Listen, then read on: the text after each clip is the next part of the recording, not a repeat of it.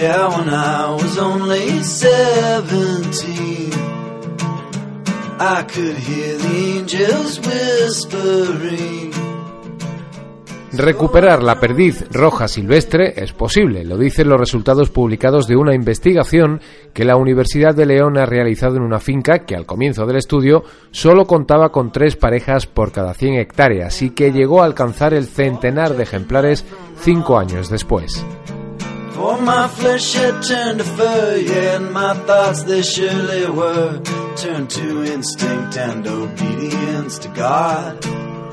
Para lograrlo, la acción consistió en hacer pequeñas siembras de cereal, distribuir comederos y bebederos por la misma finca, se realizaron también tareas de desbroce en zonas de arbustos y durante la primavera se llevó a cabo un control de predadores, incluyendo zorros, urracas y perros asilvestrados. La caza se vedó y se contrató a un guarda, pieza clave para el éxito del proyecto, en el que, por cierto, también se veía beneficiada otra especie, la del conejo de monte. Demostramos que es necesario darse 4 o 5 años para alcanzar buenas densidades y también vimos cómo estas medidas también favorecieron al conejo de monte, que, que bueno, es una especie fundamental para los ecosistemas mediterráneos. No solo se quería beneficiar a la perdiz roja, sino también al conejo de monte y especies protegidas, que tienen muchísimo valor. Carlos Sánchez es coautor del estudio en el que se reflejan los resultados de una investigación que ha durado 12 años y que además contribuyó al mantenimiento en la zona de distintas especies protegidas, muchas de ellas rapaces.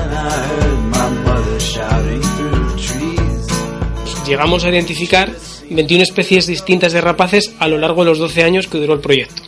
En nuestro estudio se realizó una inversión continuada durante 12 años de unos 50 euros por hectárea y año, y como la finca tenía algo más de 300 hectáreas, estamos hablando más o menos de una inversión anual de 15.000 euros. Pero si tienes en cuenta el valor económico y ecológico de cazar una predi silvestre, y hacerlo además de forma continuada, muy posiblemente estos 50 euros por hectárea se amorticen en muy pocos años.